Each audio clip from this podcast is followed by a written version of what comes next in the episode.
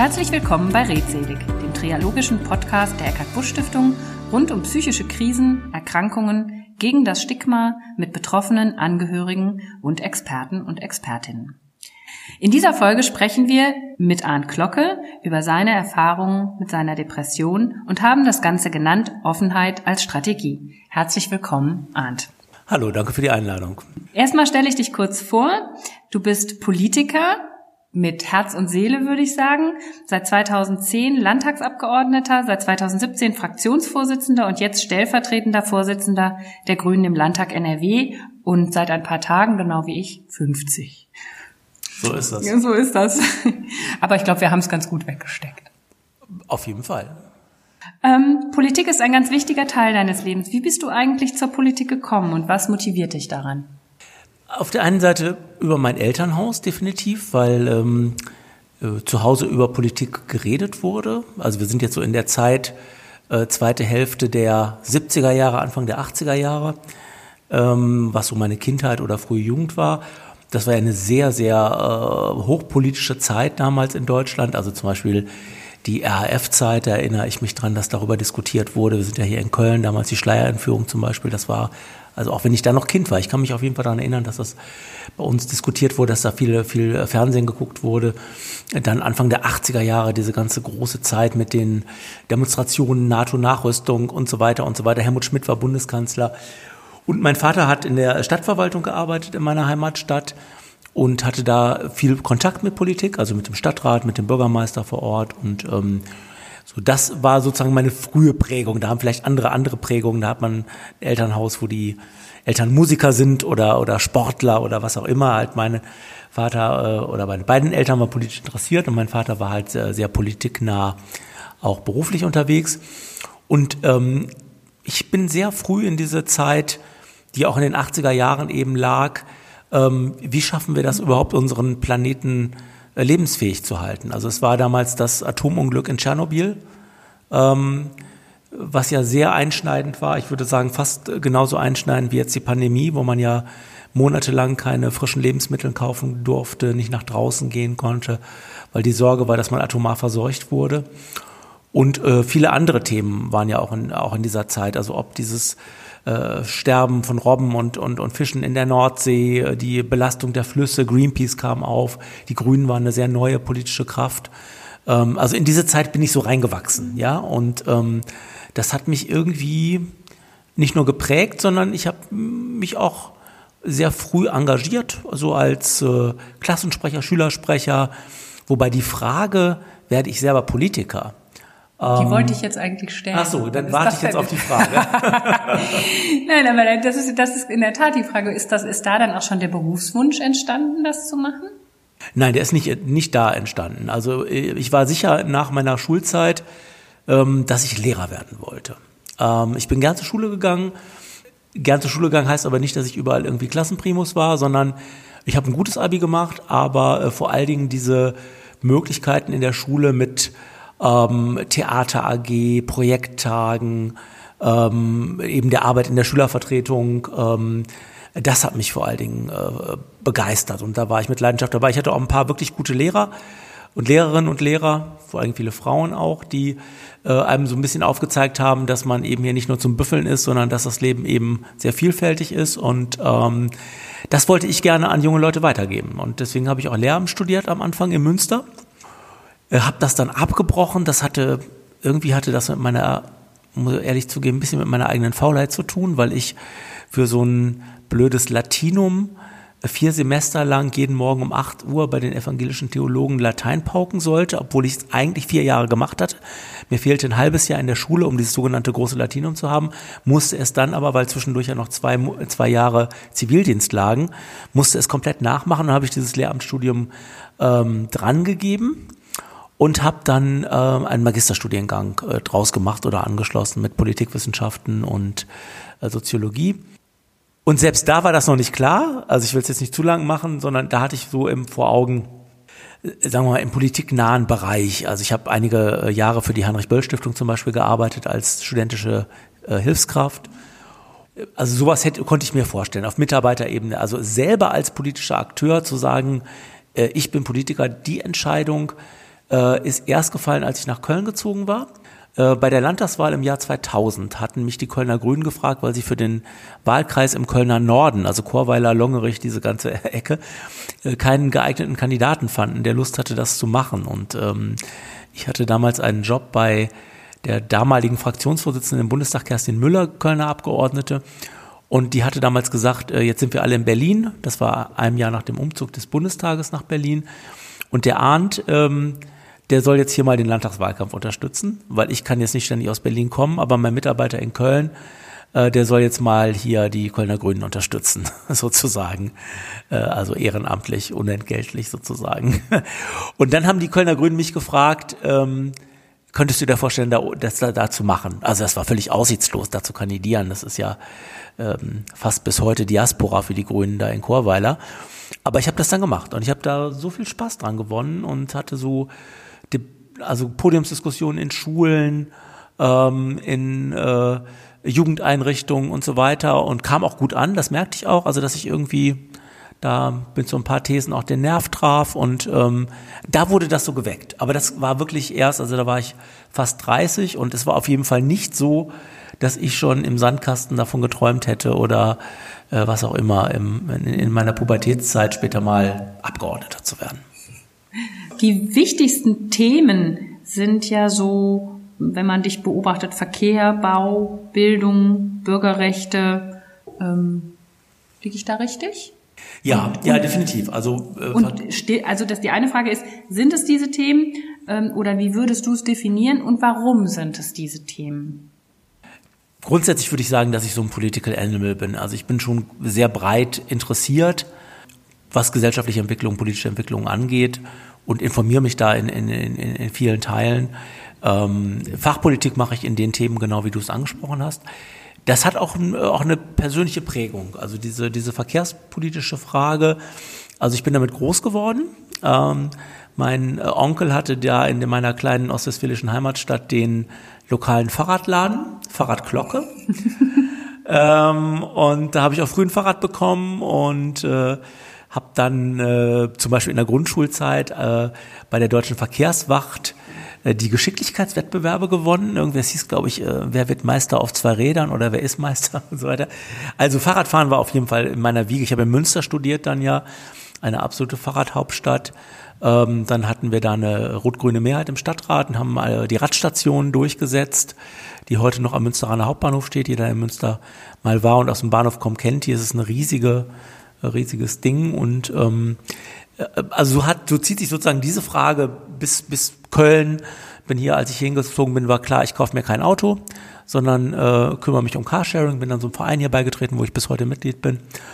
Und ähm, also das das prägt mich. Und heute ist es so, dass es natürlich, sehe ich natürlich mit so einem gewissen Stolz, dass diese Mobilitätsfrage mittlerweile ganz breit in der Gesellschaft angekommen ist. Das wird ja hoch und runter diskutiert ähm, und ist eine wichtige Frage auch im, im ganzen Bereich von Klimaschutz.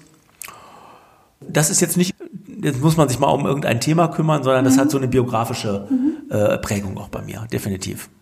Bevor wir so ein bisschen in das Herzstück des Podcasts eintreten, nämlich das, worüber wir sprechen wollen, was du ähm, erlebt hast mit deiner Depression, wie du die empfunden hast, aber auch wie du den Weg da rausgefunden hast, Sag uns vielleicht einfach nochmal für die, die dich nicht so kennen, wie ich dich inzwischen kenne, vielleicht ein paar Sätze zu dir privat. Wer bist du? Was magst du? Was treibt dich sonst noch so um? Oder was magst du gar nicht? Was ich gar nicht mag, äh, Chicorée.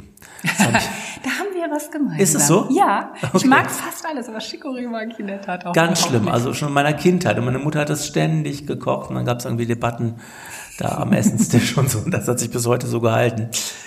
Also ja, ich bin, das hast du ja am Anfang gesagt, äh, gerade 50 Jahre alt geworden. Das ist ja so wahrscheinlich äh, mindestens die Mitte des Lebens. Also von daher ist das schon auch ein wichtiger Punkt. Äh, komme eigentlich aus der Provinz, aus Ostwestfalen.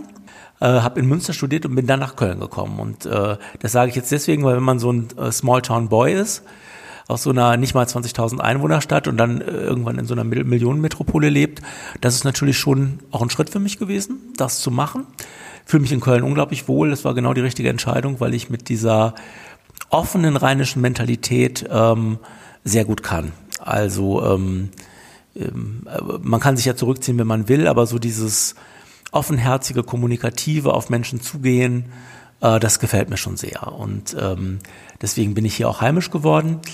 Äh, lebe seit jetzt 20 Jahren mit meinem Mann zusammen. Also wir leben erst seit zwei Jahren zusammen, aber wir sind seit 20 Jahren zusammen, den ich äh, auch bei den Grünen kennengelernt habe, als er äh, so ein junger Mitstreiter der, bei der Grünen Jugend war und ich mich da gerade so ein bisschen etabliert hatte. Ähm, was mich vor allen Dingen auszeichnet, dass ich sehr, sehr äh, kulturell interessiert bin. Ähm, ich habe also eine absolute Affinität zu moderner Kunst. Ähm, bin ein ganz stolzer Besitzer eines Original Keith Haring Bildes seit meinem Geburtstag. ich also. Ich habe es gesehen. Ähm, ich sage das jetzt nicht zum Prahlen, aber nee. ist, ich sage es einfach so, weil es mich wirklich, äh, weil mich dieser Künstler sehr fasziniert seit seit vielen äh, Jahrzehnten und das jetzt wirklich in, äh, ein äh, ganz wunderbares Geschenk war. Es ist wirklich nur ein kleines Bild, alles andere kann man sich sowieso nicht leisten und äh, ähm, aber trotzdem zu wissen, dass es ein Original ist, ist natürlich schon äh, toll, ähm, weil mich auch diese Zeit einfach sehr interessiert. So 70er, 80er Jahre, es waren einfach Zeiten des Aufbruchs, der der Vielfalt, der Buntheit, der Lebensfreude. Ähm, das muss man jetzt ja vielleicht gerade in dieser Corona-Zeit auch sagen. Ähm, und auch Menschen, die experimentiert haben, die äh, alte Dogmen in Frage gestellt haben, also Leute wie Andy Warhol und äh, Keith Haring und andere. Ähm, und ich bin jemand, der, also das passt, passt ja auch zur Kultur, der absolut gerne ins Kino geht. Das ist so eine Leidenschaft, die ich von frühester Kindheit her habe, da aus meiner Heimatstadt noch, aus dem kleinen Weserlichtspielen da in meinem Örtchen.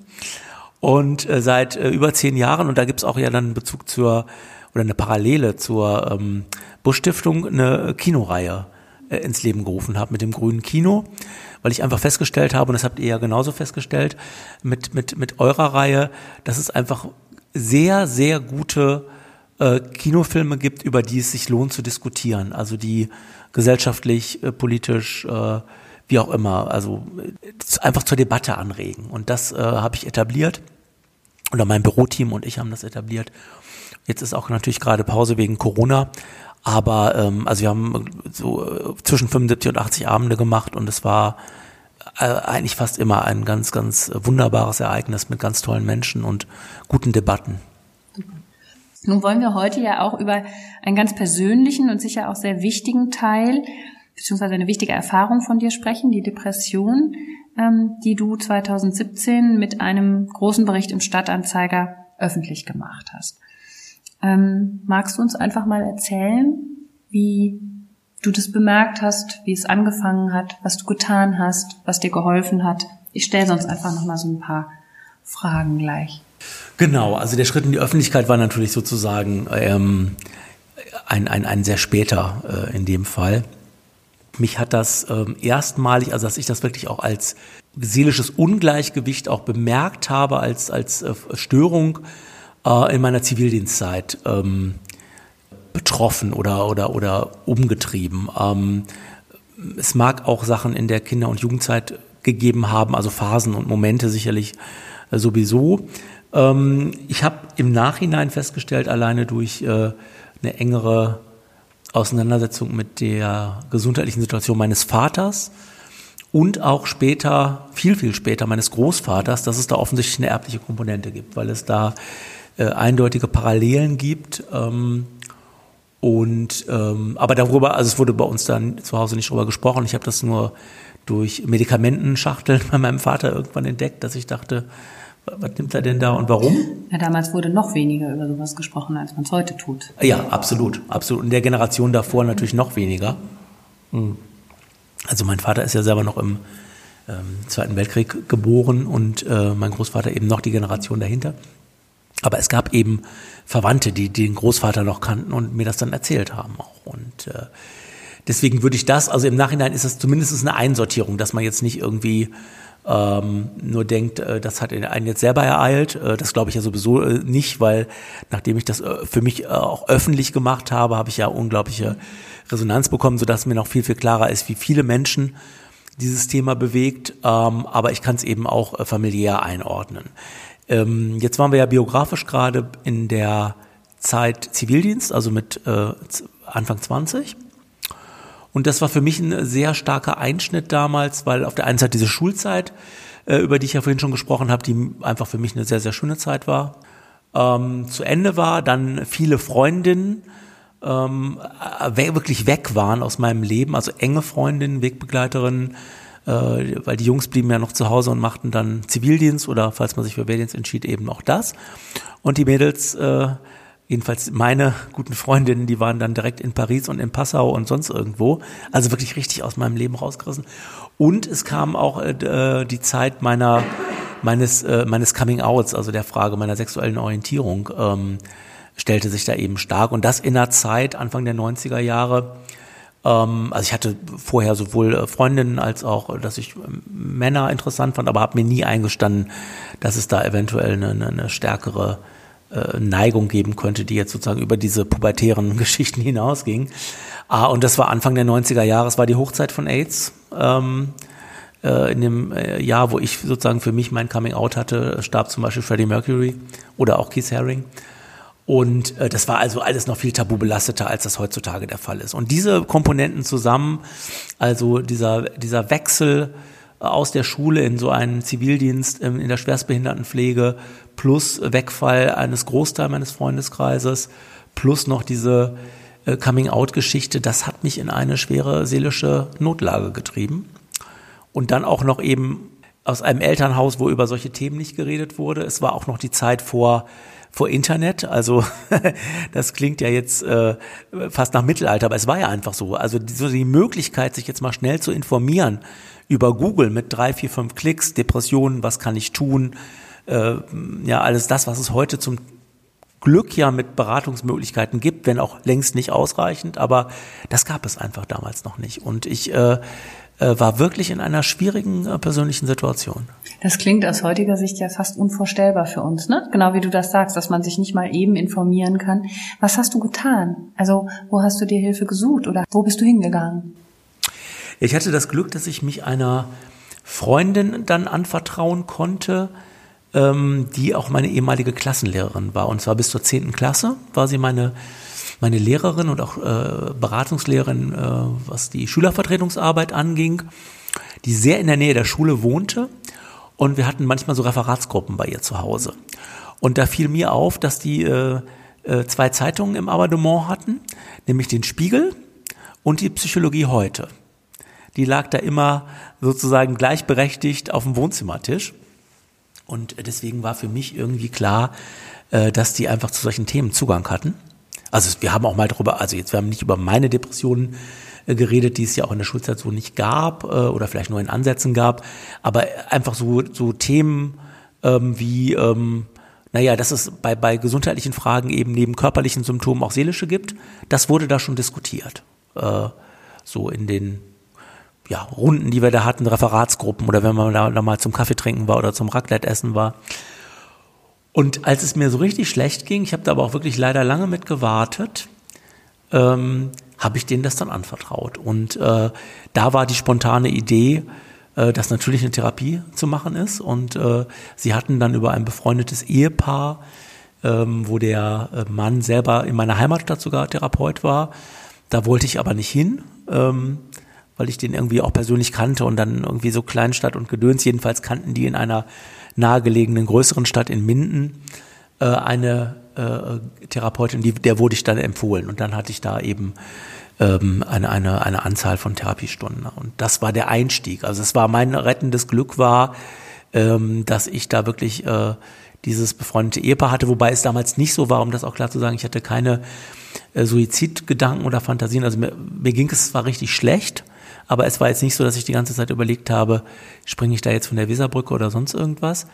Ich war einfach nur völlig eingeschränkt in meinem, also Handeln. Ich hatte keine Lebensfreude mehr, ähm, quälte mich da den ganzen Tag mit, mit, mit schwerst kranken Patienten rum. Ähm, was natürlich auch mein Wunsch eigentlich war, Zivildienst zu machen, aber sozusagen, wenn es einem selber nicht gut geht, ist es natürlich doppelt belastend. Und ähm, hatte dann einfach das Glück, dass ich da äh, ja, mich öffnen konnte. Mhm.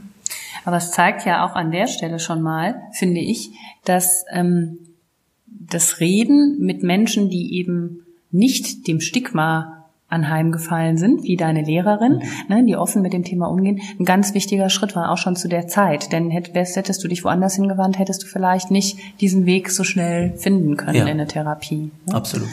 Ähm, Dann ging es aber ja auch weiter und es gab ja vor dem ähm, Artikel im Stadtanzeiger 2017 gab es ja noch mal eine Episode. Was war denn da der Auslöser? Kannst du das oder kannst kannst du das beschreiben? Wann äh, gibt es einen konkreten Auslöser? Ist das Stress? Ist das ein Druck, den du empfindest durch die Arbeit? Also erstmal äh, biografisch, ohne jetzt sozusagen die, die Kurve zu lang zu zeichnen, aber ich äh, habe äh, auf jeden Fall auch, also es war jetzt nicht so, ich habe dann einmal meine Therapie gemacht und alles war äh, dann tutti frutti, vor allem waren das glaube ich nur so äh, maximal zehn Stunden und es ging in dem Fall darum auch, am Ende meines Zivildienstes mich zu mobilisieren und zu sagen, also ich fühlte mich einfach nicht gut und hatte jetzt für mich eigentlich das Gefühl, ich müsste jetzt mal ein halbes Jahr Auszeit nehmen, so, ja bevor ich äh, Richtung Studium gehe. Und dann hat diese Therapeutin mir aber sehr klar gemacht, Herr Glocke, wenn Sie jetzt noch ein halbes Jahr zu Hause bleiben, dann sind Sie vollends depressiv, ja. Sie müssen jetzt was tun, ja, und sich dem Leben stellen und Ihre Ausbildung beginnen und äh, ähm, äh, auch mal gucken, äh, sozusagen, was, was die Männerwelt da für Sie äh, bereithält, ähm, also entsprechend in eine Stadt ziehen, wo es auch eine Infrastruktur gibt. Und die gab es in Münster eben, weil es da so ein, äh, was es hier in Köln sagte ja sicher der Stichwort, was ja auch viele Jahre gab, das Schulz, also einfach ein Zentrum, wo es äh, Gruppen gab, Beratung gab, Partys gab, Bibliothek und was auch immer, das gab es eben Münster eben auch. Und das wusste eben auch diese Therapeutin. Und es äh, lohnt sich jetzt überhaupt nicht hier noch äh, auf der Scholle zu kleben, sondern sehen Sie mal zu, dass Sie in die Gänge kommen. Und das war auch genau die richtige Entscheidung. Und trotzdem habe ich dann in Münster da angekommen äh, auch durchaus meine schwierigen Phasen gehabt. Also weil das war erstmal ein Sprung in diese Stadt und auch aus dem Elternhaus raus und alleine wohnen und das ist eine riesige Massenuni. Ich war ja immer diese schönen äh, Schulklassen mit 29, was auch immer.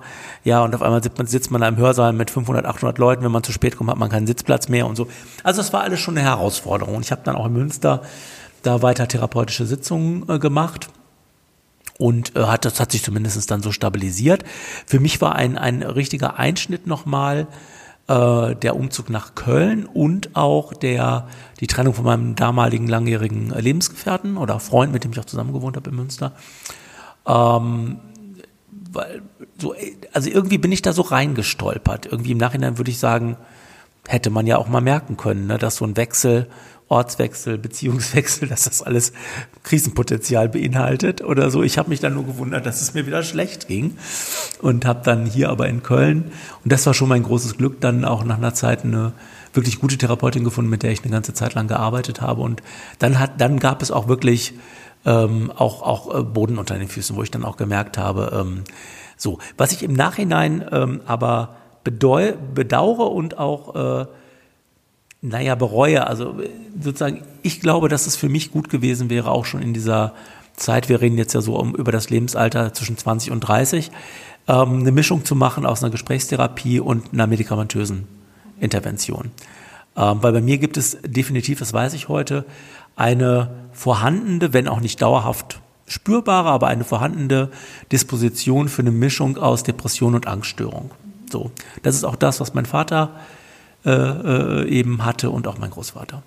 So und ähm, in einem gewissen Zeitraum würde ich sagen, jedenfalls für mich selber und das gilt sicherlich für viele andere, ist eine medikamentöse Stabilisierung auch sinnvoll, weil bis Therapie greift, man ist auch meistens nur eine Stunde in der Woche und dann hat die Therapeutin mal wieder vier Wochen Urlaub und so weiter.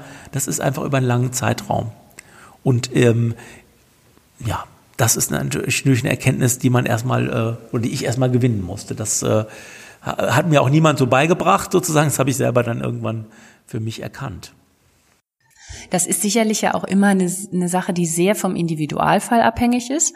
Aber ich erlebe das bei uns in der Arbeit auch so, dass das häufig zumindest ein guter Zugang ist, um auch eine Gesprächstherapie auf eine ganz andere Basis zu stellen und um sie, um, um da viel mehr rauszuholen, ne? Äh, so eine Stabilisierung über eine medikamentöse Therapie wird natürlich auch von vielen sehr zwiegespalten gesehen. Umso schöner finde ich, dass du das so als eigenes Erleben und eigene Erkenntnis auch so sagst. Was mich aber nochmal interessieren würde, nochmal ein Stück zurückgehen nach Münster.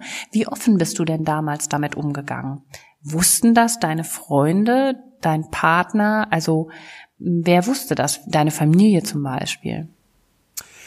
Also meine Familie wusste das, also das wussten die aber auch schon in der Zeit, als ich da noch äh, zum Zivildienst selber gewohnt habe, weil da habe ich ja irgendwann auch mal gesagt, dass es mir schlecht geht und ich habe dann ja auch therapeutische Sitzungen da gemacht und das wäre, also das habe ich da auch meinen Eltern erzählt.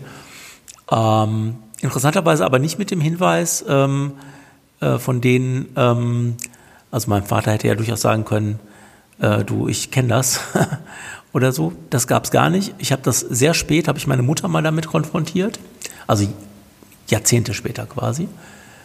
Und dann sagte sie, ja, ja, das war so, aber wir wollten dich da nicht mit belasten.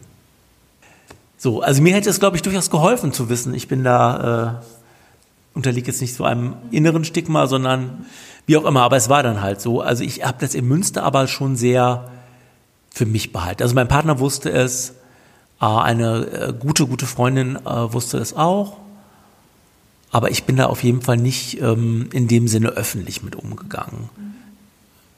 Hm? Das ist erst in Köln passiert. Das ist erst in Köln passiert, genau. Was hat dir denn, ähm, abgesehen von der Therapie, den Medikamenten etc., was würdest du sagen, was dir noch geholfen hat, was dich unterstützt hat? Positiv. Sicher auf jeden Fall die Erkenntnis, ähm, anzuerkennen, das ist einfach ein Teil meines Lebens. Und es ist jetzt nicht so, äh, es ist nicht wie beim Zahnarzt oder wie auch immer, dann mit mehreren Wurzelfüllungen und irgendwann ist das Ding mal wieder gut, sondern ähm, du musst dich damit anfreunden, dass dich das dein Leben lang begleitet. Die Frage ist einfach nur, wie viel, wie viel Raum es hat, sozusagen. Ja. Und ähm, das ist ja auch eine Erkenntnis, die andere Menschen mit seelischen Erkrankungen oder seelischen Dispositionen haben. Ich denke zum Beispiel an unseren gemeinsamen Bekannten und Freund Oliver Sechting. Ähm, mit seiner Zwangserkrankung und äh, der sich ja irgendwann auch äh, nicht nur da, da offen äh, bekannt und geäußert hat, sondern auch für sich klar gehabt hat, äh, das ist jetzt keine Geschichte, die du mit äh, 45 oder so irgendwann komplett abgelegt hast, sondern das wird dich wahrscheinlich bis bis an dein Sterbebett begleiten. So und dann kannst du du kannst die Rahmenbedingungen ändern und wie sehr es dich äh, sozusagen heimsucht, aber du kannst es nicht äh, grundsätzlich aus deinem Körper oder aus deinem, aus deiner Seele, aus deinem ähm, Geist auch verbannen. Das war irgendwann äh, bei mir da. Sicherlich eine intensive Beschäftigung nochmal mit mir ähm, im Sinne von, was kann ich mir selber Gutes tun, Tagesablauf, ähm, ähm, feste Prioritäten, äh, Stabilität, ähm, äh, Sport, Bewegung, Meditation. Das sind alles so Komponenten, ähm, die ich jedenfalls in meinen Tagesablauf, ich, mittlerweile merke ich das gar nicht mehr. Also wahrscheinlich würden manche sagen, oh Gott, du hast aber sehr, einen sehr strengen, strengen Tag, so, so wie du das da alles anlegst. Ich leg mich einfach, also würde jetzt vielleicht jemand anders sagen, ich hau mich manchmal einfach so ins Bett und stehe dann auf, wenn ich Lust habe oder mach mal dies, mach mal das. Das ist bei mir nicht. Also ich gucke wirklich drauf, dass ich so meine sieben, siebeneinhalb Stunden Schlaf habe, dass ich abends auf jeden Fall darauf achte, eine Stunde runterzukommen zwischen der letzten E-Mail äh, und dem Augen zumachen äh, ähm, und andere Geschichten. Also das, das sind schon feste äh, Rituale, die mir aber äh, sehr, sehr gut tun. Ja, einfach äh, sozusagen, um, um auch ähm, in, einem, in einem guten Flow zu bleiben. Das erinnert mich so ein bisschen auch an, wir haben vor den Lab vorletzten und vorvorletzten Podcast haben wir ja auch so ein bisschen über die Corona-Krise und was das mit einem seelisch macht gesprochen. Ähm, und wir beide haben auch schon mal darüber gesprochen, dass das eine Phase ist jetzt so lang, wo der Lockdown so lange anhält, dass wir alle irgendwie auch so Züge merken an uns. Und da kommt dieses Thema ja auch, ne? sich eine klare Struktur geben, eine gute Selbstfürsorge betreiben, den Kontakt zu den richtigen Menschen, eine klare, diese Tagesstruktur mit Bewegungen und so weiter. Also da erkenne ich gerade viele Dinge wieder, die uns allen, für uns alle auch ich sag mal, im ganz gesunden Zustand einfach zur Gesunderhaltung der seelischen sehr dienlich sind. Ne? Ähm, wenn du jetzt anderen Betroffenen etwas sagen könntest oder auch Angehörigen, Freunden von Menschen, so was wäre die Botschaft? In jedem Fall Offenheit. Also das ist ja die Erfahrung ähm, dieser Veröffentlichung da im Kölner Stadtanzeiger. Das ist ja auch äh, sozusagen unsere äh, erste Begegnung genau. oder Kontakt äh, darüber dann gewesen. Und es ist für mich ähm, wirklich, ich bin jetzt seit fast 15 Jahren äh, in, in sozialen Netzwerken unterwegs, also relativ früh schon bei, bei Facebook und dann eben auch Twitter und, und jetzt Instagram. Und äh, es gibt wirklich keinen Artikel, oder also kein Posting von mir. Und äh, jeder, der mir da folgt oder mal auf meiner Seite war, weiß, dass ich da wirklich auch viel gemacht habe und mache, der äh, annähernd so viel Resonanz bekommen hat wie äh, diese Geschichte damals. Also die, die Veröffentlichung dieser, dieses Artikels im Kölner Stadtanzeiger wirklich mit Tausenden von Reaktionen und Zuschriften und, und E-Mails und äh, würde ich ja schon sagen, dass auch sozusagen meine politische Arbeit und manch, manches Thema es auch wert wäre. Aber es ist interessanterweise die Frage. Und das heißt eben, äh, dass das äh, dass für Menschen ähm, äh, wichtig ist, dass es Menschen gibt, die, die, die offen sind und ähm, die das zum Thema alleine machen und auch äh, sagen, es ist einfach kein Tabuthema oder kein, kein Stigma oder wie auch immer, sondern es lohnt sich, damit zu beschäftigen. Und ähm, darüber ergeben sich dann eben auch Wege ähm, für, für, für also es gibt ja sehr unterschiedliche seelische Leiden, es gibt unterschiedliche Notwendigkeiten von Therapie und Behandlung, aber überhaupt erstmal für sich zu sagen, ich gehöre da auch zu. Ja, das war für mich alleine bei mir in meinen Arbeitszusammenhängen total spannend in diesem Landtag, ähm, auch über die Fraktionsgrenzen hinweg, wie viele mir entweder auf sehr direktem Wege oder eben indirekt über E-Mails oder Postkarten oder wie auch immer deutlich gemacht haben. Ähm, also erstens, das war ein mutiger Schritt, Herr Kollege, und zweitens, äh, bei mir ist das übrigens auch so, oder bei mir ist das ähnlich.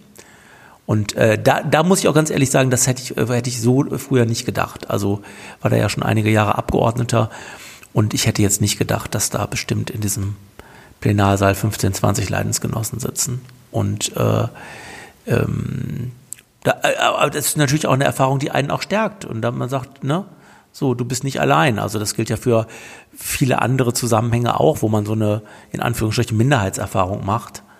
Ähm, wenn man merkt sozusagen, äh, man ist nicht allein, sondern es sind doch viele oder mehrere. So, das ist erstmal der allererste Schritt, diese Offenheit. Und natürlich, ähm, dass es unbedingt äh, niedrigschwellige, zugängliche Beratungsmöglichkeiten braucht. Und da ist natürlich der, der Glücksfall, auch wenn man sonst an sozialen Netzwerken und Medien viel kritisieren kann, auch diese ganze Hate Speech Geschichte und etc. Also es ist ja doch auch ein Forum, wo eben viele Leute ihren Müll abladen, aber es ist einfach auch die riesige Chance, sich niedrigschwellig zu Hause an seinem Smartphone oder Rechner Informationen reinzuholen, wo man früher wirklich erstmal in die Beratungsstelle zum Gesundheitsamt tingeln musste oder das Glück haben musste, wie auch immer, dass der Stern oder der Spiegel alle drei Jahre das mal zum Schwerpunktthema machte. Bin ich völlig bei dir. Das erleben wir auch so. Wir sind seit letztem Jahr ja auch bei Instagram, bei Facebook sowieso schon lange. Und ich denke, dass das gerade für diese Themen ist das ein gutes Forum. Die Leute können in einer gefühlten Anonymität oder in, in, einer Anonymität bleiben, sich informieren, sich austauschen. Dafür ist das gut. Aber es ist natürlich auch genau so was gut wie das, was 2017 mit dem Artikel passiert ist, dass jemand, der prominent ist öffentlich darüber spricht, sich sehr nahbar macht und damit zeigt, dass, hey, das ist ganz normal, das kann jedem von uns passieren. Und ich würde mal fast sagen, dass das, was du statistisch vom Landtag beschreibst, völlig normal ist. Ne? Jeder Dritte erkrankt im Laufe seines Lebens behandlungsbedürftig. Das heißt nicht, dass man auf immer krank ist. Manchmal ist es so wie bei dir, dass man sagt, ich habe gelernt, auch damit zu leben, das als ein Teil meines Lebens zu akzeptieren. Aber das ist natürlich zum Beispiel auch für unsere Arbeit und für die Arbeit diese Entstigmatisierung total wichtig, dass es Menschen gibt, die sich auch öffentlich dazu bekennen. Ne? So der erste, mit dem das so begann, ist für mich immer so in Erinnerung Robert Enke gewesen, ne? der ähm, leider auf eine viel dramatischere Art, aber wo wir das gelernt haben und wo wir auch gelernt haben, mal innezuhalten und zu sagen, aha, die gibt es eben auch unter den Profisportlern und überall gibt es die und so. Ich erlebe es bei der Stiftungsarbeit so, dass sich gerade im Thema Depression da in den letzten zehn Jahren schon eine Menge getan hat. Also da stehen wir heute schon ganz woanders als noch vor zehn, elf Jahren. Ich weiß nicht, wie sich das für dich so in der Rückschau anfühlt, aber das, das würde ich schon sagen. Wie geht es dir denn damit? Hast du jetzt Angst oder Respekt davor, was noch, dass noch mal eine Phase kommt, wo es dir nicht gut geht? Oder weißt du heute auch, hm, ich habe auch Strategien, ich kenne die richtigen Leute, ich weiß, wo ich mich hinwende? Beides. Also ähm, manchmal beschleicht einen so eine Angst. Ich hatte ja zwei in den letzten 15 Jahren, in denen ich jetzt auch beruflich äh, Politik mache, zwei Auszeiten, also wo ich so ähm, etwa zwei Monate, zweieinhalb Monate dann, äh, da lagen wiederum fünf, fünf Jahre dann jeweils dazwischen, aber wo ich dann jeweils ausgefallen bin. Und manchmal in so Hochphasen jetzt auch von beruflicher Belastung. In der Politik ist es ja aktuell so, es gibt ja einige, die jetzt schwer Langeweile schieben, weil sie einfach gar nicht arbeiten dürfen und nicht können, weil ihre Betriebe geschlossen sind und so. Das ist im politischen Sektor anders. Wir machen die normale inhaltliche Arbeit plus diese ganzen Corona-Fragen und es ist schon ähm, sehr massiv und äh, also was an, an Anforderungen an einen momentan äh, gestellt wird. Und da gibt es manchmal so Momente, wo ich so denke, hm, nicht, dass ich dann nochmal irgendwie so abrutsche. Das ist so eine innere Angst, die bei mir auf jeden Fall vorhanden ist. Wenn man es ja mehrfach in seinem Leben erlebt hat, ist das, glaube ich, auch kein Wunder. Vielleicht ist es auch genauso, wenn man, äh, wie auch immer, äh, Dachdecker ist und zweimal irgendwie einen Unfall hatte, dass man dann, wenn man da wieder auf so einen First da oben drauf steigt, äh, dann denkt, oh, ja, äh, passiert es mir nochmal. Auf der anderen Seite gibt es wirklich diese, ähm, äh, also nicht nur Strategien, sondern ich habe wirklich ähm, sowas wie so einen Instrumentenkoffer, ja, von, von Sachen, ähm, die mir gut tun, alleine äh, abends äh, 10 Minuten, 15 Minuten zu meditieren. Ich habe so eine schöne Yogamatte und mir so ein schönes Kissen irgendwann mal vor ein paar Jahren gekauft und mir so eine Ecke da in meinem äh, Zimmer zurecht gemacht, ähm, wo ich mich für mich mal einmal zurückziehe und dann merkt man, dass so dieses Flimmern aufhört, ja, was man so durch diese ganze Tagesaktualität äh, hat und ähm, man so ein Stück bei sich selber ist. Und das ist einfach für mich total wichtig und das stärkt, stärkt mich innerlich. Und dann habe ich aber auch äh, für Notfälle, ich weiß zumindestens, äh, habe einen, einen guten Arzt, einen Neurologen äh, in Nippes, wo ich auch hingehen kann und auch zeitnah einen Termin bekomme. Ähm, auch wenn ich gesetzlich versichert bin, das möchte ich mal ganz klar sagen. Ich bin nicht, äh, also auch als Abgeordneter war mir das wichtig, das auch zu sein und zu bleiben. Ähm, und ähm, habe auch ein ähm, Medikament, also mehrere Medikamente für Notfälle, was heißt für Notfälle, aber ich weiß relativ genau, wann es manchmal notwendig mhm. ist, über eine Woche oder so. Das, äh, ich habe da keine Nebenwirkungen, keine Dings, aber es stabilisiert gewisse, äh, das ist ja dann auch eine, eine, wirklich eine Sache von Stoffwechsel und, und äh, etc. So, ich muss, also dauerhaft muss ich nichts, ähm, auch nichts einnehmen oder so, aber ich weiß äh, und ich spüre das auch innerlich und ich glaube, da bin ich sensibler, als das noch vor vor 20 oder 25 Jahren war. Ich merke eher, wenn es äh, ein Stück in die falsche Richtung geht. Und dann ist es nicht so, dass ich denke, ah, das wird schon von selber wieder oder so, sondern dass ich, dass ich dann für mich auch einfach merke, jetzt musst du aktiv werden, ja. Und meine Hoffnung ist, wenn ich das so beibehalte, ähm, dass das auch für mein Leben so so im Rahmen ist dann, dass das dann auch okay ist. Also ich fühle mich nicht dauerhaft irgendwie eingeschränkt oder behindert oder wie auch immer, aber ich habe eine eine Sensibilität auf diesen Punkt. Ähm, das auch zu merken. Das ist vielleicht bei anderen Menschen anders. Da geht es vielleicht um Essen oder um Zucker oder um was auch immer. Ich habe das auf jeden Fall hier im seelischen Bereich. Aber das ist ja auch, das finde ich, hast du gerade sehr schön ähm, formuliert. Es ist eine Sensibilität, aber du hast damit natürlich auch was entwickelt, nämlich genau dieses dieses Gespür dafür für dich. Und sagen wir mal ehrlich, das gibt es im somatischen Bereich ja auch. Da hat man auch, der eine hat die, hat jedes Jahr die Triefnase oder, oder sonst irgendwas oder auch massivere Dinge. Und irgendwann entwickelst du aber auch ein Gespür dafür, mm, geht wieder los, jetzt müsste ich vielleicht mal besser auf mich achten und das und das tun, eben, was weiß ich, keinen Zucker essen oder sonst irgendwas. Ne? Genau, ne? genau. Und wir müssen, denke ich, nur auch gesellschaftlich lernen, da auch so normal mit umzugehen. Ne?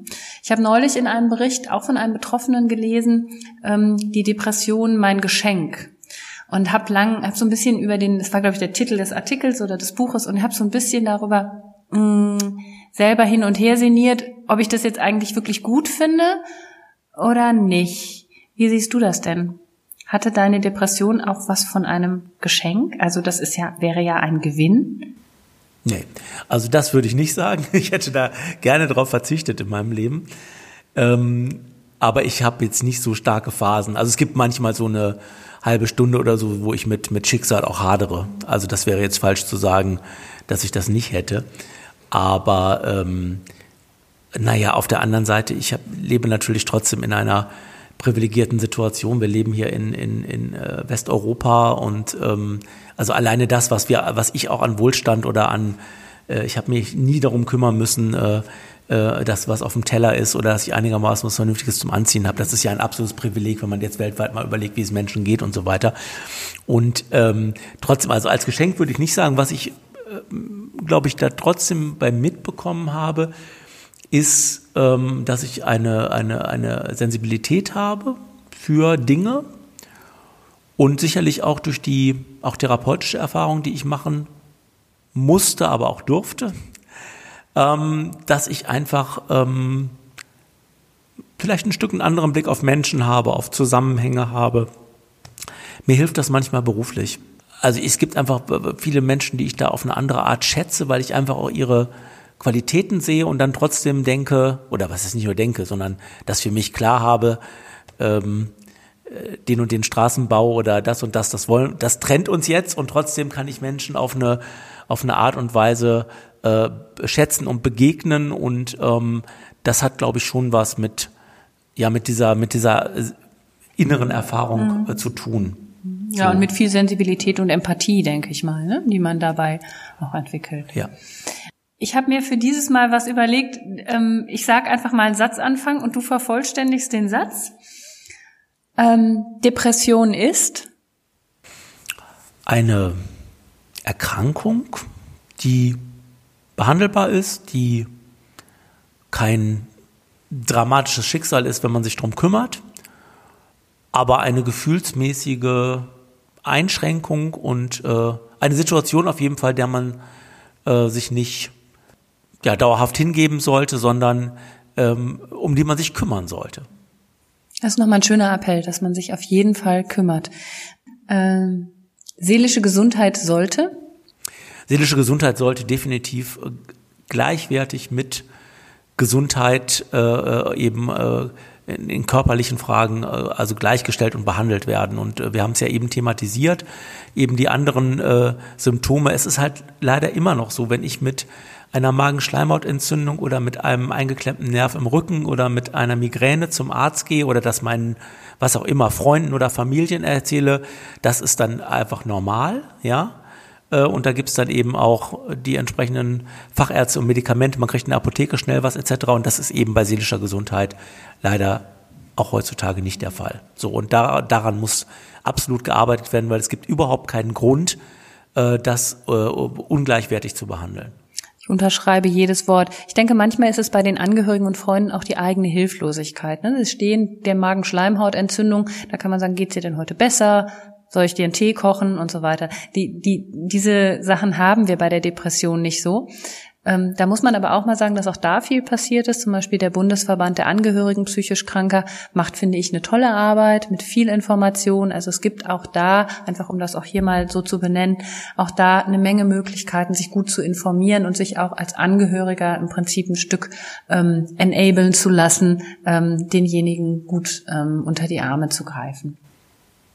Das Stigma gegenüber Menschen mit psychischen Erkrankungen ist definitiv vorhanden und äh, zwar sehr breit. Und äh, äh, das erlebe ich eben, also neben den positiven ähm, er Erlebnissen, die ich ja auch über meine öffentliche Haltung da bekommen habe, habe ich das eben auch äh, vielfältig erlebt. Das sind manchmal auch so Nebenbemerkungen, auch von Kolleginnen und Kollegen, ähm, auch aus meinen eigenen Reihen, wo man so den Eindruck hat, also da fehlt es dann doch oft an auch an ausreichenden Informationen. Ich will jetzt gar keine böse Absicht unterstellen, aber ähm, also ich habe mich ist mir ist die Frage sozusagen der eigenen Leistungsfähigkeit auch von Kolleginnen und Kollegen äh, aus meiner Grünen Partei äh, mehrfach gestellt worden und ich glaube, sie wäre nicht so gestellt worden, ähm, wenn ich ähm, ein Dreivierteljahr mit einer Krebserkrankung gefehlt hätte und dann eben gesund zurückgekommen wäre.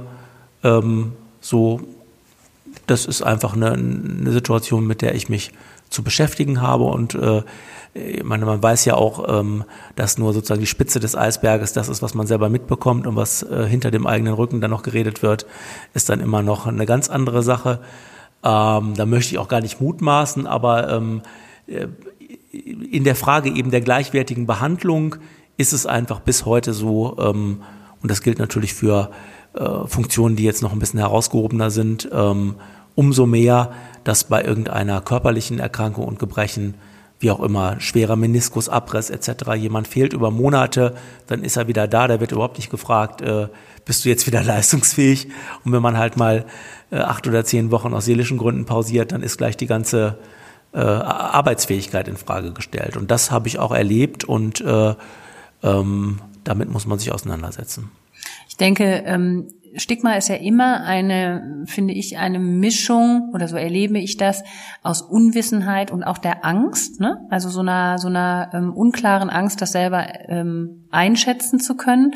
Und ich denke, deshalb ist nicht so wichtig wie niederschwellige Information, also viel Information, Transparenz, Offenheit, offene Kommunikation und auch schon, wir beide haben da auch schon mal drüber gesprochen, auch schon in Schulen bei den Kindern anzufangen, aufzuklären, damit dem Stigma überhaupt kein Boden, kein Nährboden geboten wird. Ne? Gibt es viele tolle Projekte, auch bei uns da dieses Jahr wieder einiges angedacht. Wir hoffen, wir können das auch mit und in der Corona-Zeit alles so umsetzen. Aber ich denke, das ist eigentlich der Weg, damit sowas gar nicht mehr, äh, solchen Dingen gar nicht mehr der Boden ähm, geboten wird. Unbedingt, unbedingt. Also gerade was, was äh, Schule und Jugendarbeit angeht, ähm, das ist ja die ideale Möglichkeit, Menschen was auf den Weg mitzugeben. Also gerade wo ich ja auch über meine eigentlich, äh, äh, was heißt eigentlich, es war eine, eine, eine gute Schulzeit, aber der Aspekt fehlte.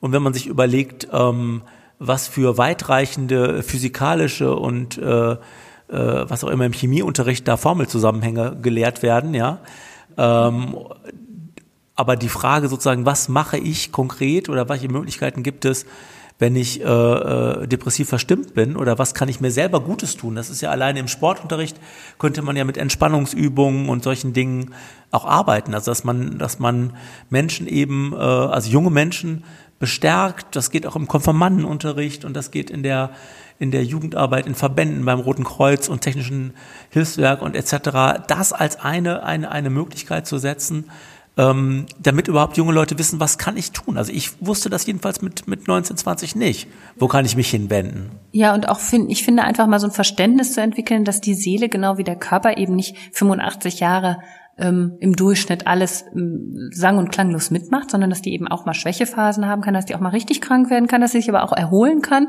und eben auch dieses, was du angesprochen hast, was kann ich dann selber für mich tun? Wir wissen das beim Körper, ne? Also wenn ich zugenommen habe, ja, dann muss ich weniger essen, dann muss ich mal mehr durch den Wald laufen. Ne? Das ist ein gutes Stichwort, weil das gilt für Corona-Zeiten insbesondere, aber das ist ja einfach so, man bewegt sich einfach zu wenig und ja. ich äh, muss auch mal reduzieren wieder. Aber ne, und genauso müssen wir halt lernen, was können wir da tun. Jetzt werde ich noch mal ein bisschen politischer in Anführungsstrichen und der Satzanfang lautet: Wenn ich König von Deutschland wäre, dann äh, das ist ein wunderbares Lied von Rio Reiser. Ja. und ähm, ansonsten habe ich mich mit der Frage absolut nicht beschäftigt. Ähm, aber ich will auf jeden Fall mein politisches Wirken, mal gucken, wo das noch hinführt ähm, dafür nutzen, ähm, nicht nur Reformen auf den Weg zu bringen, die, glaube ich, total wichtig sind, äh, um, um unsere, über, grundsätzlich unsere Überlebensfrage auch positiv zu beantworten, also im Bereich von Klimaschutz, sondern eben auch den Menschen in diesem Bereich seelische Gesundheit äh, was mit auf den Weg zu geben. Und da gibt es ja vielfältige politische Entscheidungen, auch auf Landesebene, in welche Bereiche Fördergelder gehen oder äh, welche Schwerpunkte man äh, auch in der Öffentlichkeitsarbeit setzt. Und wenn ich da an der einen oder anderen Stelle, und sei es nur mit Aktionen wie der grünen Schleife ähm, also darauf aufmerksam äh, machen kann. Das hat ja in vielen anderen Bereichen auch geklappt. Also äh, mich äh, viele Jahre oder bin bis heute in der AIDS-Hilfe engagiert und die haben ja mit der roten Schleife und diesen ganzen Aktionen eben auch ganz, ganz viel an Aufklärung, an äh, Bewusstsein geschaffen und äh, das äh, gilt es jetzt auch für den Bereich seelische Gesundheit hinzukriegen. Es sei vielleicht an der Stelle auch mal die offensive psychische Gesundheit erwähnt. Das hast du sicherlich auch mitbekommen. Die Minister Spahn, Heil und Giffey haben diese Offensive ins Leben gerufen. Wir sind inzwischen auch Partner dieser Kooperation geworden. Ähm, und was ich ganz, eigentlich auch ganz intelligent finde, die sammeln gerade von vielen Akteuren, wie wir es auch unter anderem sind, ähm, Dinge ein und sagen, wir bringen das alles zusammen. Es gibt schon einiges Gutes in Deutschland, was wir, was da gemacht wird. Und wir versuchen das sinnvoll sinnvoll zu vernetzen und erstmal auch anders zu publizieren. So zum Beispiel auch unseren Podcast wollen sie gerne öffentlicher machen. Also da passiert schon einiges und ähm, genau, wir haben neulich auch mal gesehen, was es bringt, wenn ähm, das war Bjane Madel, der dieser ähm, Schauspieler, der war ähm, anlässlich des Krimis, den er selber, glaube ich, produziert, aber eben auch gespielt hatte. Da ging es um eine Angststörung. Der trug die grüne Schleife in einem Interview mit Giovanni Di Lorenzo, dabei äh, drei nach neun. Und das hat zu einem riesigen Ansturm geführt bei uns an Nachfrage der grünen Schleife, obwohl sie nicht mal wirklich erwähnt worden ist. Und das zeigt, dass eigentlich, dass es schon ganz gute Initiativen gibt, gibt, die da auch zu beitragen können. Also sage ich an der Stelle schon mal vielen Dank auch für dein Engagement im Sinne dieser gemeinsamen Sache, die uns hier umtreibt. Ich glaube, wir hätten jetzt noch viele, viele Themen, in die wir einsteigen können, aber wenn ich so ein bisschen auf die Uhr gucke, sind wir auch schon relativ weit vorgerückt. Ähm, aber wir haben uns ähm, quasi so als Neues überlegt, dass wir jeden unserer Gäste fragen, was ist denn dein Tipp für die seelische Gesundheit? Du hast uns jetzt schon viel gesagt und verraten. Vielleicht magst du das ein oder andere nochmal wiederholen oder einfach sagen, das ist so das, vielleicht auch gerade in diesen Zeiten im Moment. Für mich das Entscheidende ist, ähm, sich Raum zu nehmen, äh, bei sich zu sein. Das ist äh ganz entscheidend, würde ich sagen. Wir sind ja in einer absolut überfluteten Zeit ähm, mit Informationen. Also ähm, wir beide ja, gleich alt kommen noch aus einer Zeit, wo es noch kein Internet gab und drei Fernsehsender. Das ist ja heute alles anders. Wir haben ja immer dieses piepende Ding da jeden Tag mit uns unterwegs und ähm, sich einmal am Tag und sei es nur eine Viertelstunde äh, den Raum zu nehmen für einmal Spaziergang um den Block und frische Luft um die Nase oder ähm, Rückzug zu Hause und auch mal diese ganzen Gerätschaften da auszustellen, um mal zu spüren, wie es einem gerade geht. Das äh, halte ich für das absolute A und O. Und daraus ergibt sich ganz viel, weil wer wer sich selber über sich selber bewusst ist, der hat auch äh, Ideen oder bekommt eine Idee, was zu tun ist. Absolut, total schöne, ähm, schöne Zusammenfassung war das. Vielen, vielen Dank dafür. Vielen Dank überhaupt für deine Zeit, für deine Offenheit, deine Bereitschaft hier mit mir ähm, darüber zu sprechen.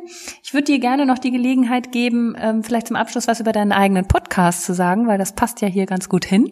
Ja, also das, äh, der ist noch nicht so etabliert wie wie eurer. Ähm es ist einfach eine Idee gewesen bei mir im Büroteam, ähm, jetzt auch gerade in der Zeit, wo es kein grünes Kino gibt, ähm, weil einfach die Kinos zu sind, dass wir überlegt haben, was gibt es noch an Formaten und Podcast ist natürlich eine gute Variante, auch über Themen zu sprechen und Öffentlichkeit äh, herzustellen. Viele Leute hören es ja auch und deswegen haben wir, wir haben es buntes Hemd genannt, äh, deswegen, weil die Themen äh, bunt sind und weil ich äh, an dem Tag, als uns die Idee kam, auch eines meiner äh, bunten Lieblingshemden im Landtag anhatte und dann sagte mein Mitarbeiter einfach, wir nennen es buntes Hemd. So, es gibt ja gemischtes Hack und es gibt redselig und etc. Und dann haben wir es einfach Bundeshemd genannt. Also gibt's äh, zu abonnieren auch auf den üblichen äh, Streaming-Plattformen, also bei Spotify und Apple. Und ähm, wann eine neue Folge erscheint, gibt's immer bei mir bei Insta und anderen Kanälen zu sehen. Vielen Dank. Ja, ich habe schon mal reingehört. Macht viel, macht viel Spaß. Jetzt zum Abschluss würde ich gerne noch oder kündige ich hiermit noch an, im März haben wir Dr. Axel Meinhardt bei uns als Gast. Er ist Psychiater für Kinder und Jugendliche. Und wir sprechen mit ihm darüber, wie solche Erkrankungen bei Kindern und Jugendlichen ablaufen und auch, was man tun kann, gerade jetzt in der Corona-Zeit. Im Moment ist es mehrfach in den Medien gewesen, dass Kinder und Jugendliche im Moment sehr stark betroffen sind von den Auswirkungen des sehr langen Lockdowns. Und ähm, da freuen wir uns dass er an unserer Seite ist. Vielen Dank fürs Zuhören und bis zum nächsten Mal.